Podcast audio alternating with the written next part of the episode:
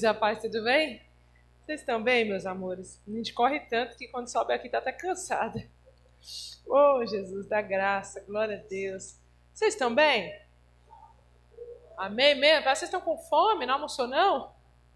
Em nome de Jesus, eu almocei, aí passei mal depois do almoço, e deu cólica, e deu cólica intestinal, mas glória a Deus, estamos aqui para adorar ao Senhor. Aleluias, glória a Deus. E eu quero dizer a vocês que eu estou muito feliz, porque Deus tem sido bom. Deus tem sido bom, Deus tem sido maravilhoso. Obrigado, meu bem. Deus tem sido maravilhoso, Deus tem sido glorioso. A presença do Senhor tem sido tão forte nesses dias, sabe, querido? Nós temos visto que Deus tem feito tantas coisas.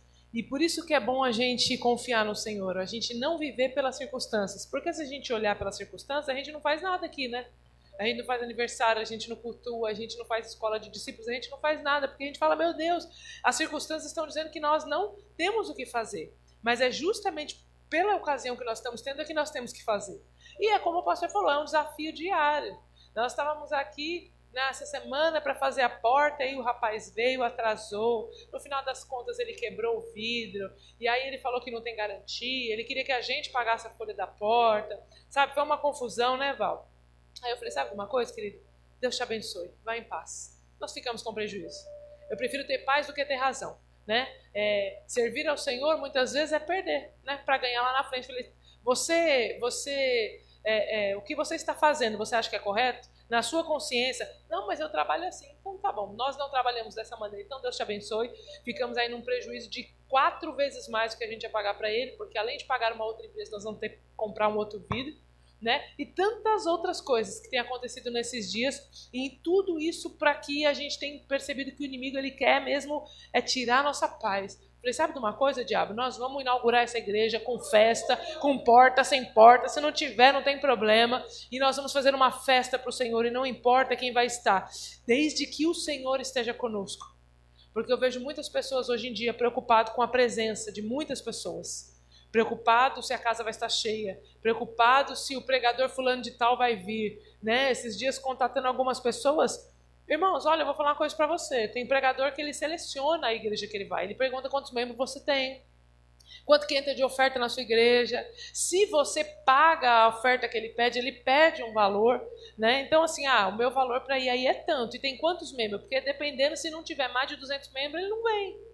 Nós estamos vivendo um tempo aonde esses falsos profetas, porque são falsos profetas, tudo que uma pessoa no ministério faz em troca de alguma coisa, seja de dinheiro, seja de favor, seja de qualquer outra coisa, ele é um falso profeta. Porque o falso profeta, necessariamente, nós aprendemos isso nessa semana na conferência profética que a gente assistiu, que o falso profeta ele não profetiza de maneira falsa. Não é uma profecia falsa que ele lança. O falso profeta é aquele que trabalha em prol de alguma recompensa. Então ele quer receber alguma coisa em troca, então ele vai lá e faz. Esse é um falso profeta. E aí nós decidimos que nesse altar nós não vamos querer esse tipo de gente. Não importa o famoso que seja, nós não queremos nesse altar pessoas assim. Então, como o pastor disse, né, nós vamos é, comemorar com quem está aí malhando trigo com a gente, né, com quem intercede, com quem liga, com quem pergunta, né? Igual aqueles parentes que nunca liga, nunca aparece e de repente fala assim quando tiver, nossa, fulano, você sumiu. Aí eu respondo, é, meu telefone você tem. É igual aquela música, você sabe onde eu moro, você tem meu endereço, mas você não passa lá. Eu não sou eu que subi, é você que não se preocupa em me perguntar se eu estou bem. Então, se preocupe com aquelas pessoas que estão na sua volta. Dê valor àquelas pessoas que estão te ligando, que estão te mandando mensagem, que vai na sua casa, que te levam um bolo, que te levam um café. Honre as pessoas que estão malhando o trigo com você, para quando o Senhor te honrar, elas também possam participar da honra. Amém, queridos? Então, glória a Deus. Eu creio que Deus ele é maravilhoso. Eu queria muito compartilhar um devocional, uma palavra com vocês nessa noite. E foi muito engraçado porque esse final de semana foi muito puxado, mas Desde a semana passada eu estava com uma palavra no meu coração, queimando no meu coração, e hoje de manhã na conferência profética, o pastor abriu a mesma palavra. Né? Eu falei para o meu Deus, eu precisava de um sinal, Deus me deu esse sinal agora. Porque é, foi a mesma palavra e eu não tinha nem falado nada com o Hugo, estava no meu coração essa palavra e eu queria compartilhar com vocês, que eu acho que é pertinente esse tempo.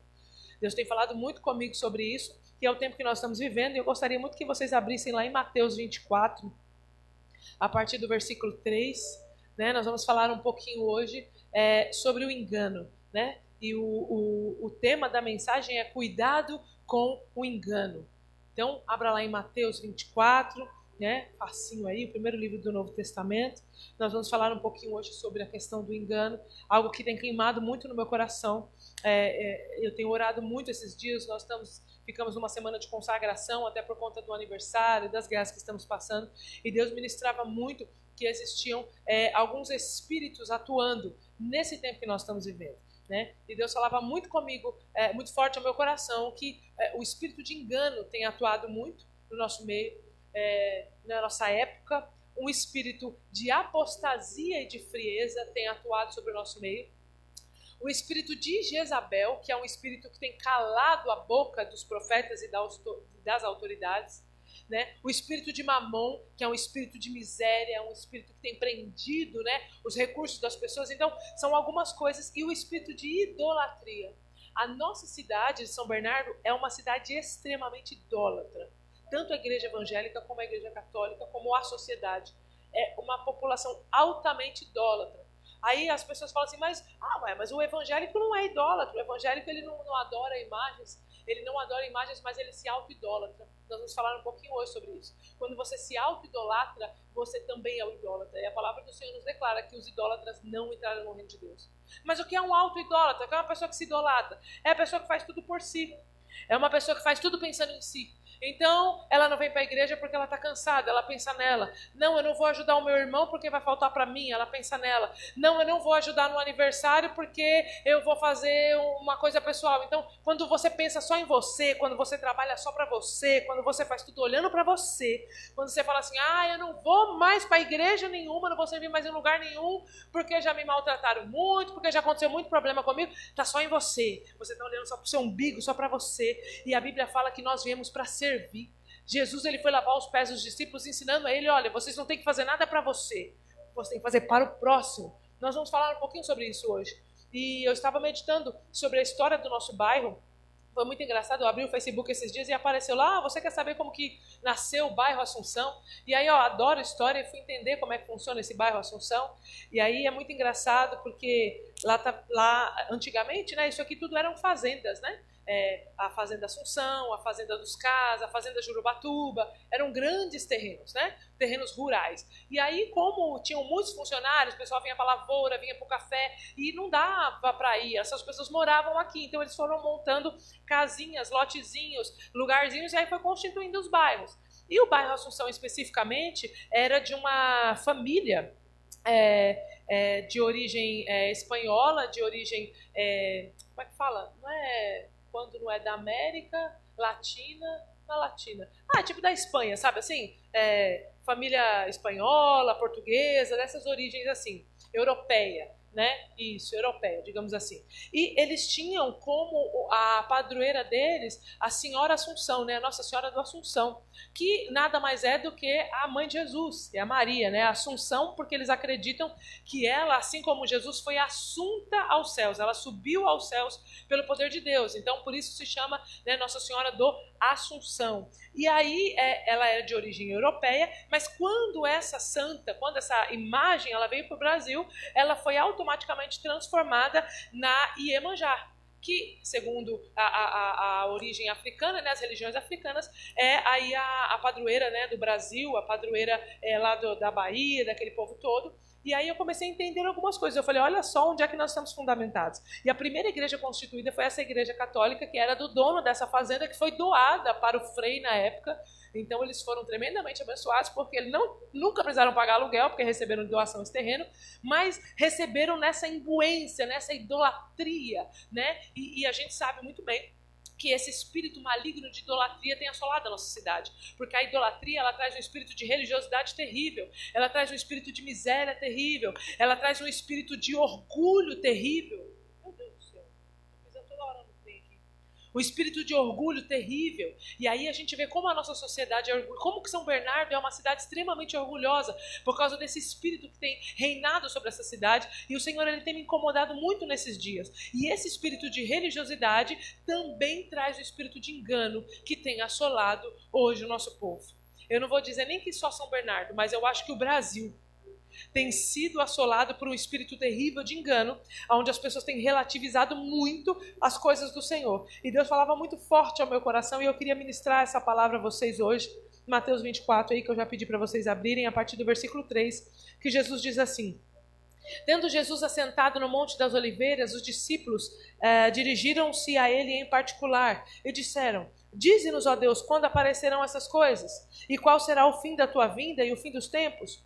Então Jesus respondeu: Cuidado, que ninguém vos engane, porque muitos virão em meu nome, dizendo eu sou o Cristo, e enganarão a muitos. Vamos lá para o versículo 24, Mateus 24, 24. Então aparecerão falsos profetas, falsos cristos, que realizarão grandes sinais e maravilhas para, se possível, enganar até mesmo os escolhidos. Amém, queridos? Então, essa palavra aqui, Jesus ele começa a falar com os discípulos. É, Jesus começa a falar para os discípulos: Olha, eu vou ao céu, eu vou subir ao Senhor. Né? Começa a falar ali sobre os finais dos tempos. E os discípulos perguntam para ele assim: Jesus, beleza, o senhor vai subir ao céu, depois o senhor vai voltar para buscar a igreja, mas nos dá um sinal, quando que isso vai acontecer? Como é que a gente vai saber que isso está acontecendo? E aí é engraçado que Jesus, ele não dá nenhum sinal físico. Se a gente vê, depois ele vai falar. Lá você vai ler a partir lá do versículo 6, 7, 8, que ele vai falar de guerras, de rumores de guerra, de pai contra filho. Ele vai falar de uma série de coisas que vão acontecer né, que são coisas visíveis, que são coisas palpáveis. Mas primeiro, o que, que ele fala de primeiro lugar? Tome cuidado para que ninguém os engane. Jesus se preocupou em alertá-los, dizendo: Olha, não se preocupe se está tendo guerra, se está tendo rumor de guerra, não se preocupe com nada disso, porque isso é inevitável, vai acontecer, é natural isso acontecer. Mas eu quero que você se preocupe em primeiro lugar com engano. Tome muito cuidado e aí aqui ele vai descorrendo e quando chega em 24, versículo 24, ele fala, olha, e tomem cuidado novamente. Ele vai falar novamente, cuidado com o engano. Por quê? Porque o inimigo, né, a influência maligna, a, a, a influência do anticristo, ele vai enganar, se possível, os escolhidos. Aqueles que são chamados pelo Senhor. E hoje, queridos, quando eu começo a ver algumas coisas que têm acontecido, eu fico pasmada. Pastores que usam o púlpito, usam a televisão, usam o meio de comunicação para dizer que a Bíblia precisa ser atualizada. Pastores de renome dizendo que a Bíblia está ultrapassada, que a Bíblia, na verdade, precisa. É, nós usamos a Bíblia fora do contexto. Quando Jesus fala sobre a questão lá em Apocalipse, que os idólatras, que os homossexuais, que os efeminados não vão. Não, isso é balela. A gente não entendeu direito. Quando eu vejo isso acontecendo de homens grandes. Eu não estou falando de pastorzinho de portinha de igreja, não, pequenininha, não. Estou falando de homens grandes. Quando eu vejo isso, eu me preocupo. Porque a palavra que Jesus está nos ensinando, né, o diabo já enganou. Esses eram eleitos, eram escolhidos por Deus, mas caíram no engodo do diabo porque a Bíblia ela é muito mais atual que o jornal de amanhã. Ela não precisa ser atualizada e nem corrigida. Ela é fiel e verdadeira. Ela é o espírito da profecia. E nós precisamos tomar cuidado com esse espírito de engano. Precisamos tomar muito cuidado porque eles têm entrado sorrateiramente dentro das igrejas e têm enganado as pessoas. Né? Jesus poderia dar tantos sinais, mas Jesus foi tão, sabe assim, amoroso, tão cuidadoso, que ele vai falar, né, no 24, ele vai falar lá, surgirão falsos profetas, né, é, e eles vão fazer sinais e maravilhas para enganar os eleitos. Vejam que eu vos avisei antecipadamente. Ou seja, Jesus está dizendo: Olha, eu já estou avisando para vocês há anos atrás, eu estou avisando vocês há muito tempo antes. Eles vão vir, e eles vão vir, eles vão vir de forma escancarada, não, eles vão vir de uma forma sorrateira, eles vão fazer sinais, eles vão fazer maravilhas. É, muitos né, é, vão dizer que são Cristo, vão falar em meu nome, vão fazer coisas no meu nome, mas estarão imbuídos de um espírito de engano. E se nós não estivermos alicerçados na, na pedra angular, que é Jesus Cristo, nós vamos ser enganados. Nós vamos ser enganados. Nós vamos passar a vida inteira numa vida de religiosidade, indo para a igreja e voltando para casa. E no final de tudo, quando Jesus vier buscar a sua igreja, nós não vamos fazer parte desse casamento. Porque o engano vai ter entrado nas nossas vidas. Então, queridos, eu quero alertar as nossas vidas. Eu quero alertar a sua vida, você que nos assiste online. Cuidado com o engano. Nós vamos aprender algumas coisas hoje em dia. Porque o que, que acontece? O engano, ele não é uma coisa assim escancarada. né? O engano é uma coisa que ela parece que é de Deus, né? Ela parece que é moral, ela parece que é Bíblia, mas não é. Né? O grande problema é, que nós entendemos sobre o, o, a questão do engano é porque o engano ele é uma mentira disfarçada de verdade ou é uma meia verdade, né? O diabo ele nunca vai chegar de forma escancarada. Quando ele chegou para Eva, ele virou para Eva e falou: Eva, tem certeza?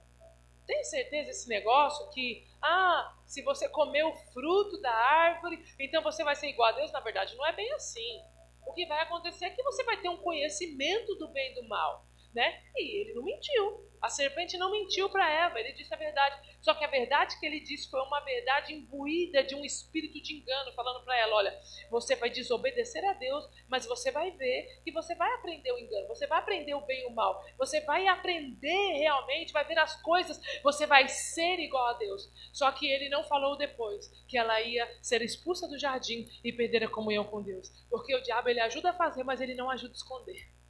Minha avó falava isso, minha mãe falava isso. O diabo ajuda a fazer, mas ele não ajuda a esconder. Então, o engano ele nunca vai ser escancarado, ele vai vir assim disfarçado, sabe assim? Disfarçado de uma meia-verdade, disfarçado de um padrão que parece bíblico, mas não é como ouvi de um pastor esses dias, de que a Bíblia precisa ser atualizada, de que, na verdade, Jesus é, não condenou é, uma série de coisas. Olha, eu não quero nem citar aqui, porque eu fiquei com tanta raiva desse pastor que depois tive até pedir perdão para Deus, porque eu quase que desejei a morte para ele, quase que eu fiz uma macumba gospel para ele. Porque, a gente, não é possível um negócio desse. Não é possível. Gente, a Bíblia ela é muito clara. Ela é muito clara em relação às coisas. Mas o que, que o diabo faz? Ele vem com esse espírito de engano para que você relativize tudo para que tudo seja normal. Tudo, né? Tudo é normal, não tem nada a ver, não tem nada a ver. A frase mais diabólica que a gente tem ouvido nesses dias é: não tem nada a ver. Isso aí não tem nada a ver. Pro culto não tem nada a ver. Que tomar ceia não tem nada a ver. Dizimar não tem nada a ver. E é esse nada a ver que vai levar muitas pessoas para o inferno. Porque esse nada a ver vem imbuído de um engano.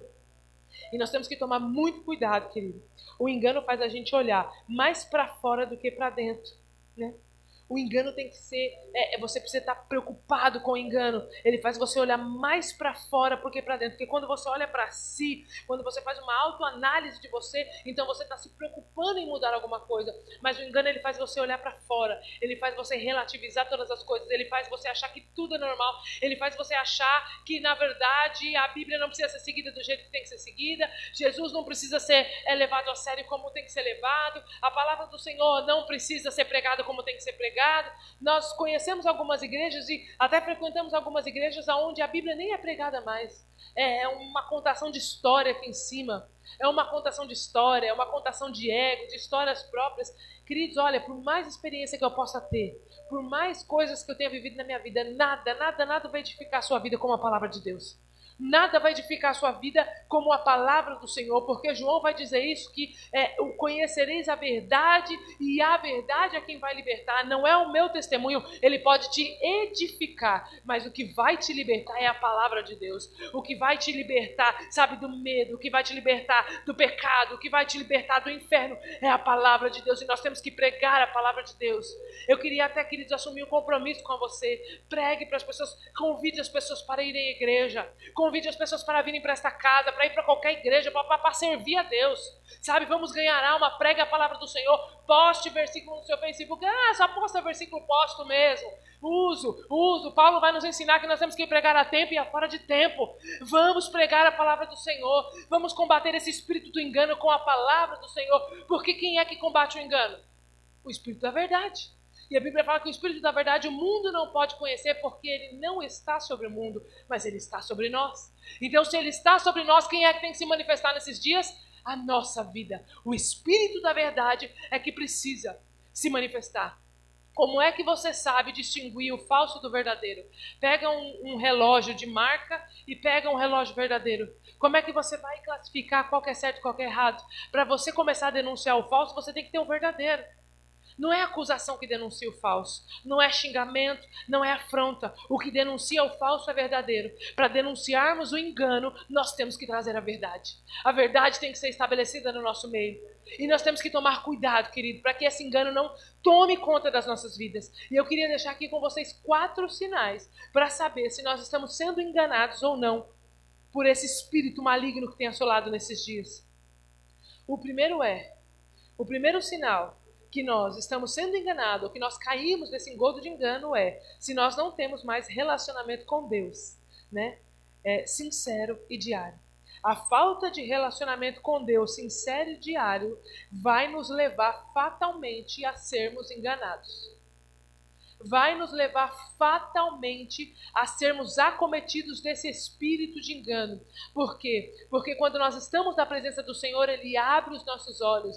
Né? A palavra do Senhor fala que aqueles que temem ao Senhor não serão enganados.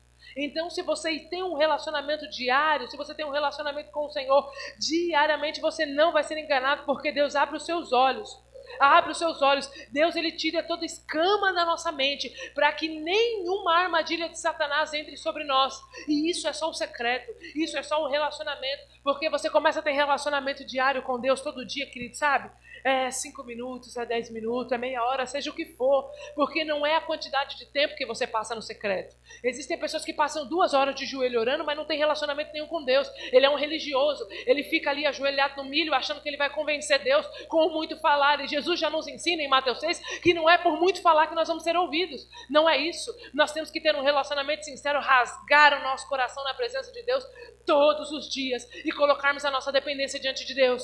Então nós precisamos colocar e ter um relacionamento sincero e diário. Porque quanto mais nós tivermos um contato com Deus, mais nós vamos conhecer o coração de Deus. E se nós conhecermos o coração de Deus, nós não seremos enganados nesses dias.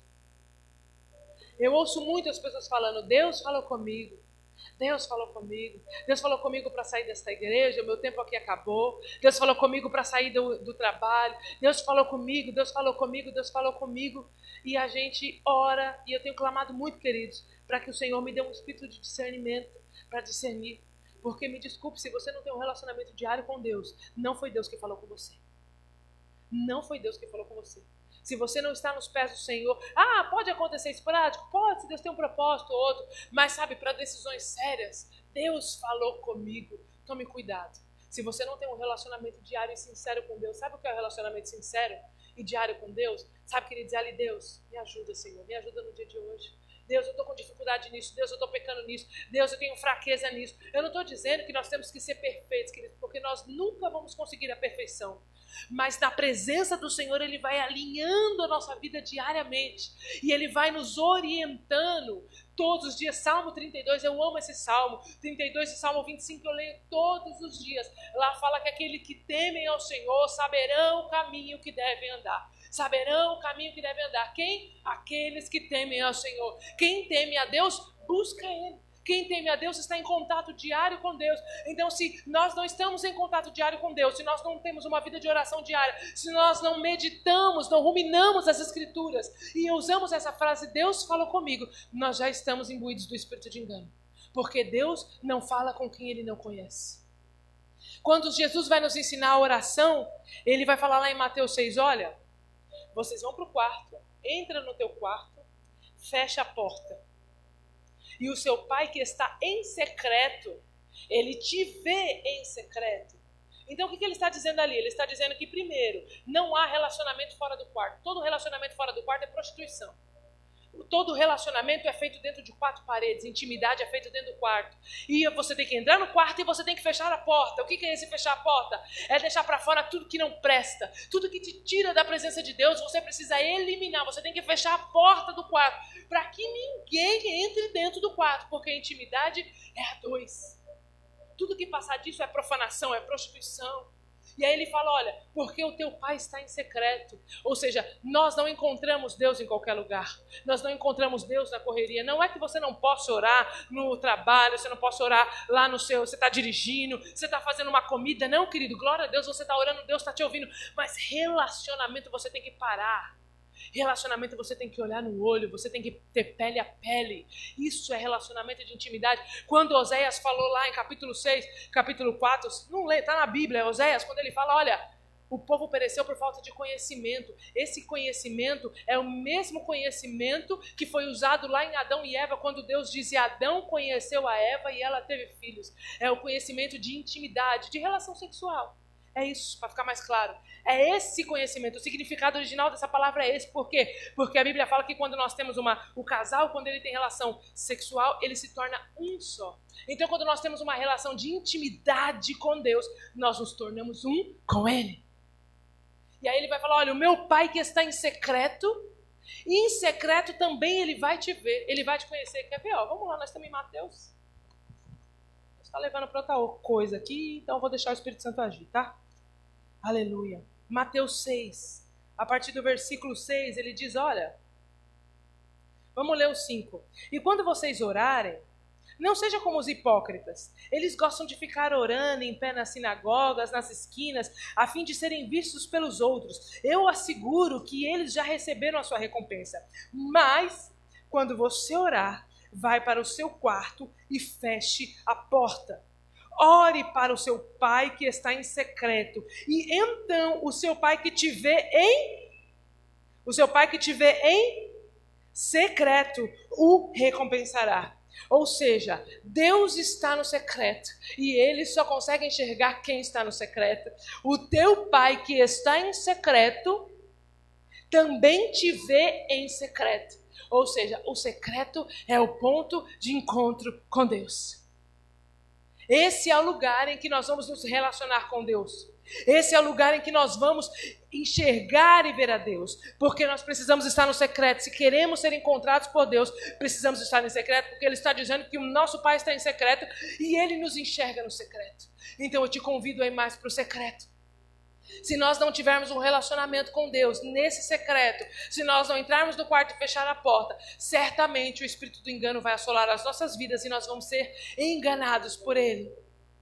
Que o Senhor possa abrir os nossos olhos, que o Senhor possa colocar um fogo no nosso coração, que o Senhor possa colocar uma fome, uma sede pela presença dEle todos os dias, que você não consiga sair do secreto, que você não consiga fazer mais nada sem primeiro antes se relacionar com Deus. Eu oro para que o fogo do Espírito Santo queime o seu coração. Eu oro para que o Espírito Santo pegue você todos os dias. Eu oro para que você levante pelas madrugadas com seu coração queimando. Eu oro para que Deus te dê sonhos proféticos. Eu oro para que você seja liberto de toda apostasia, de toda frieza, de tudo aquilo que te afasta de Deus e que você seja livre para ir para o secreto. Porque no secreto você não vai encontrar um Deus, no secreto você vai encontrar o Pai. Jesus fala, o Pai que está em secreto. Ele não fala o Deus, ele não fala uma estátua, ele fala o Pai que está em secreto.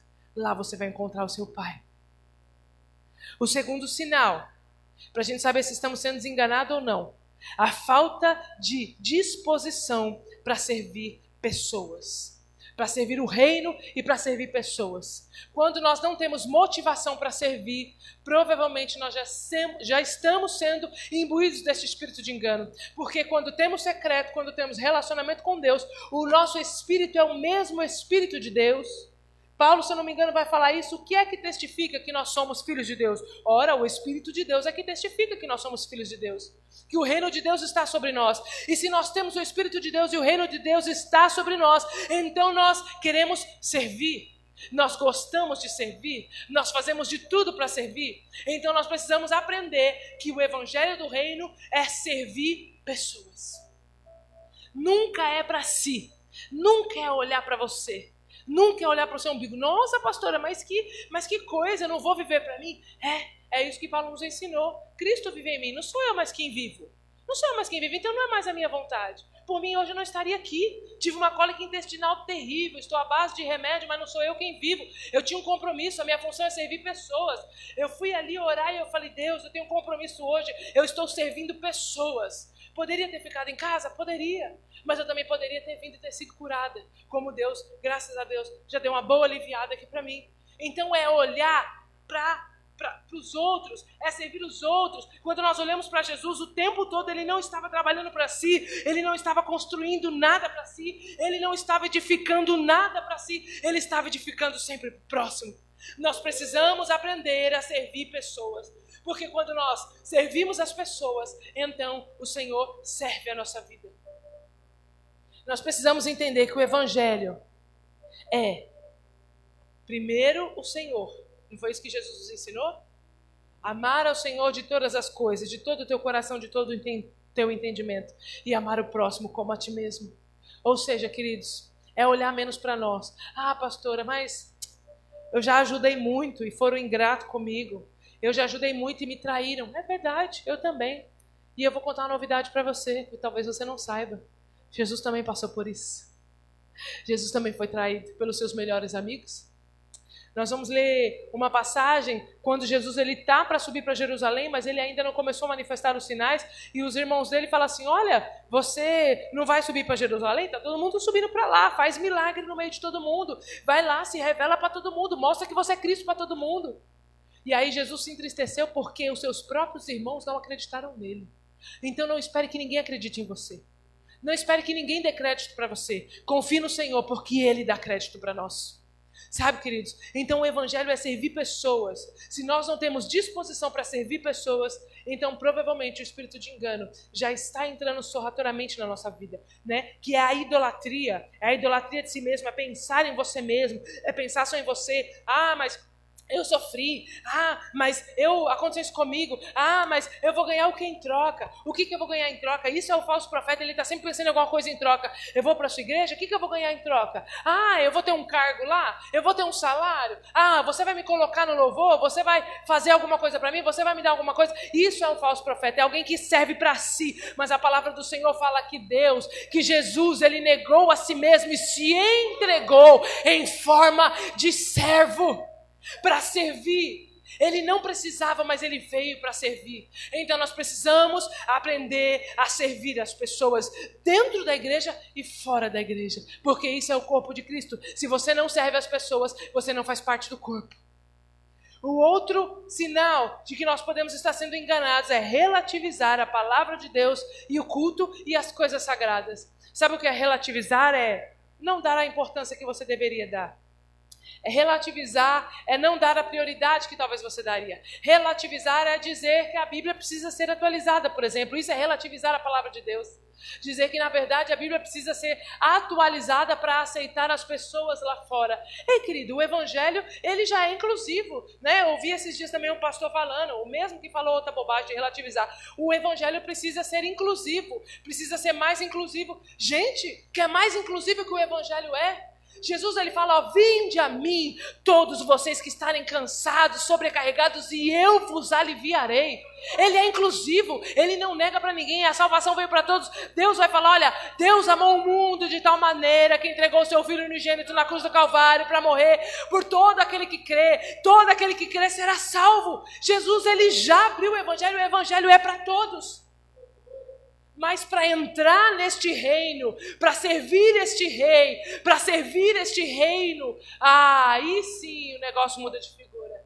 Você pode entrar aqui do jeito que você quiser. Você pode entrar aqui da maneira que você está, mas para habitar neste reino existem algumas regras, existem alguns métodos. O reino já existe e já existe o rei. E o reino, ele tem as suas próprias leis. O reino já tem as suas próprias regras. O que nós temos que fazer é seguir. Não existe uma causa própria. Não existe o meu ministério, né? A gente ouve muito esses dias: "Ah, mas o meu ministério é esse". Não tem meu ministério.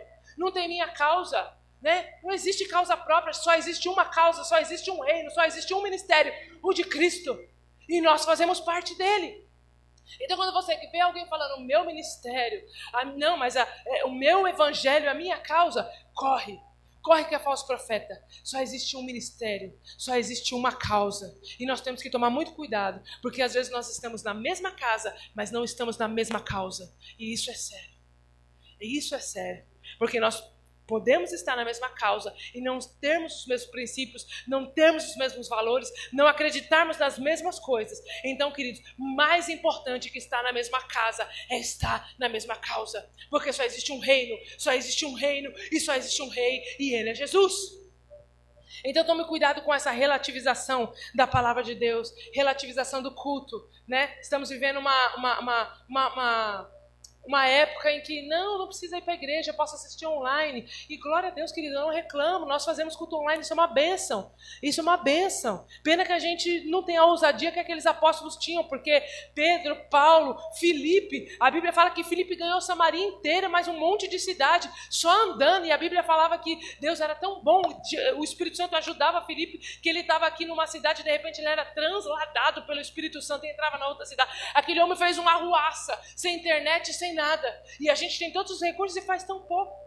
Mas eu glorifico a Deus por esse recurso. Mas ele não substitui o culto. Ele não substitui a comunhão. Quando eu falo culto, eu não falo só o fato de vir para a igreja. Eu falo a comunhão. Porque é na comunhão que Deus ordena a bênção. É aqui que nós edificamos e somos edificados. Aqui é o corpo de Cristo. É aqui que a gente é edificado, mas também é aqui que a gente é machucado. É aqui que a gente é afiado. Provérbios vai falar isso, que um ferro afia outro ferro. E é normal, é normal. Você vai ser afiado, você vai ser machucado, mas também vai vir o bálsamo de Jesus e ele vai curar a sua vida. E aí a gente vai andar junto e vamos ganhar para o reino de Deus. Sabe, querido? Era assim. Jesus andava com os doze, tinha hora que ele falava, meu Deus, Pedro dava cada uma. Estava lá servindo a Deus, de repente Pedro vai lá, corta a orelha de um, Jesus fala, meu Deus, e agora eu vou ter que colar a orelha de Malco de novo. Mas daqui a pouco Pedro estava lá ganhando um monte de gente em Atos. Pedro fez uma arruaça, ganhou 3 mil pessoas numa pregação. Então ele foi edificado, mas ele também edificou a vida de pessoas. Então, queridos, sabe, vamos parar com essa época que nós estamos vivendo. Vou abrir meu coração para vocês. Fiquem chateados, não, em nome de Jesus. Vamos parar de ser mimizento.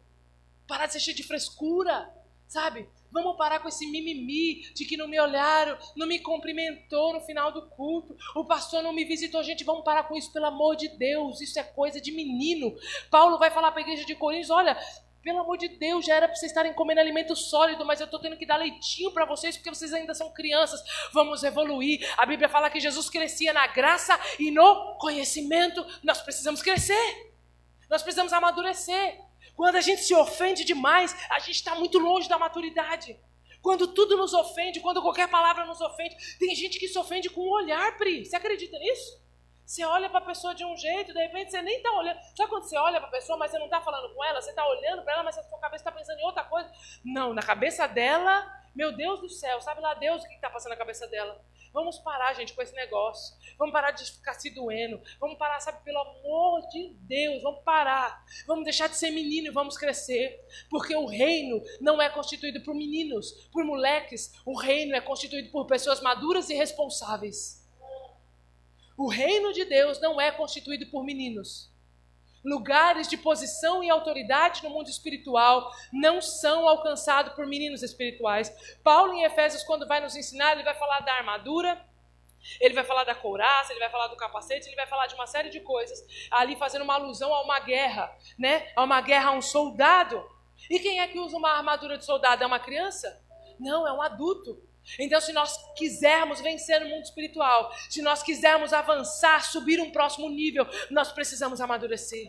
Nós precisamos parar de ficar dependendo das pessoas nos ligarem, das pessoas ficarem paralisando a gente. Vamos parar. Queridos, em nome de Jesus, eu oro em nome de Jesus para que a gente amadureça hoje. Amém? Vocês recebem essa oração? Em nome de Jesus, vamos amadurecer. E como é que a gente amadurece? Como é que a gente cresce? É estando em unidade no corpo de Cristo, é tendo relacionamento com a palavra de Deus, é se afiando.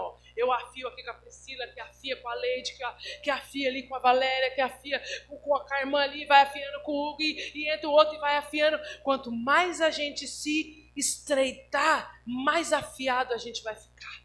Ah, pastora, mas vai dar briga? Vai, mas vai dar amadurecimento. Aleluia. Então vamos parar de ser mimimi. Vamos parar, sabe, de relativizar a palavra de Deus. Queridos, o que é pecado é pecado, não mudou, sabe? Se a gente não tiver santidade, nós vamos para o inferno.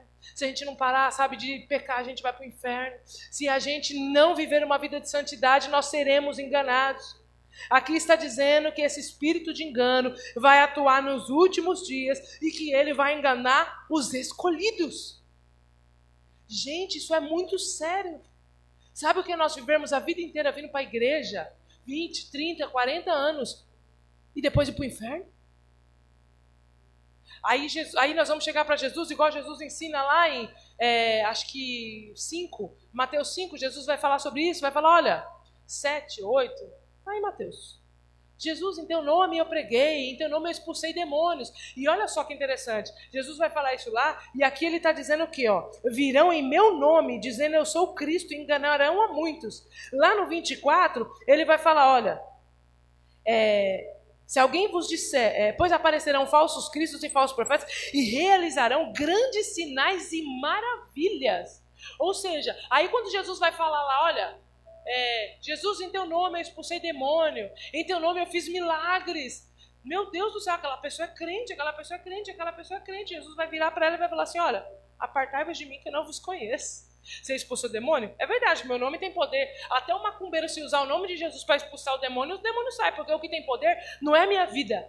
Não é a minha vida, não é o ministério, não é o cargo de pastor que tem poder. O que tem poder é o nome de Jesus.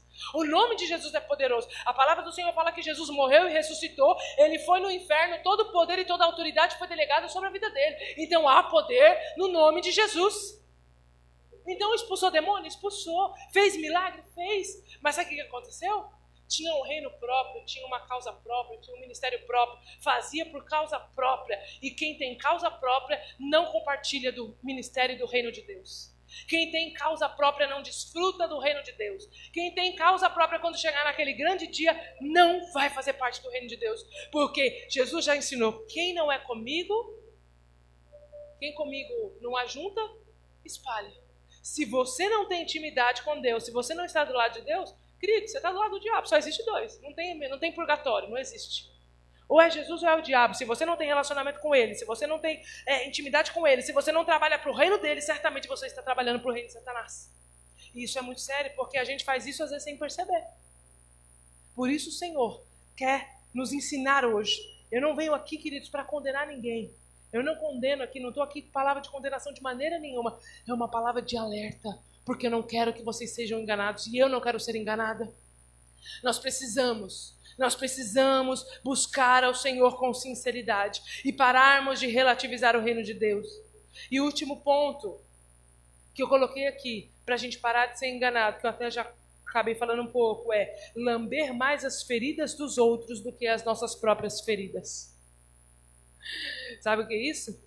Lamber mais as feridas dos outros do que as nossas próprias feridas. Nós precisamos se preocupar mais com o próximo nós precisamos lamber mais as feridas do próximo do que a nossa. Por quê? Porque quando nós estamos fazendo isso, nós estamos servindo ao reino. Quando você cuida dos outros, Deus cuida de você, querido. Então vamos parar. Vamos parar de ficar lambendo as nossas próprias feridas. Vamos ficar parando de olhar para nós, para o nosso próprio umbigo, porque esse espírito de engano, ele é imbuído dessa milindragem de ficar olhando só para nós, de ficar olhando só para os nossos problemas, de ficar olhando só para as nossas infelicidades e olhando só para nós, só para nós, só para nós, só para nós, só para nós, quando o reino é o próximo, o próximo, o próximo. Evangelho que diz que ama, mas não renuncia, não é evangelho. Evangelho que diz que ama, mas não ajuda, não é evangelho. Evangelho que diz que ama, mas não estende a mão, não é evangelho. Evangelho que diz que ama, mas não, não faz um nada pelo reino de Deus, não é evangelho. É espírito de engano. E nós temos que tomar muito cuidado com isso, querido. Que o Senhor abra os nossos olhos nesta noite. Que o Senhor abra os nossos ouvidos nesta noite. Para que não sejamos enganados. Porque o que o diabo quer fazer não é enganar as pessoas lá fora. O que ele quer fazer é enganar as nossas vidas. E Pedro vai nos ensinar uma coisa muito maravilhosa. Lá no livro de 2 Pedro, para a gente finalizar, eu queria finalizar com essa palavra aqui. Que Pedro, ele vai exatamente ensinar como que nós devemos proceder nos últimos dias, para não sermos enganados.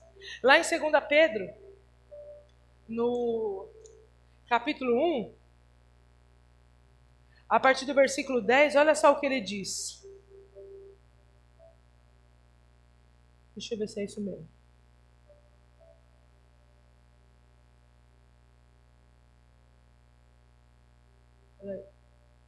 Perdão, queria dizer segunda, tá?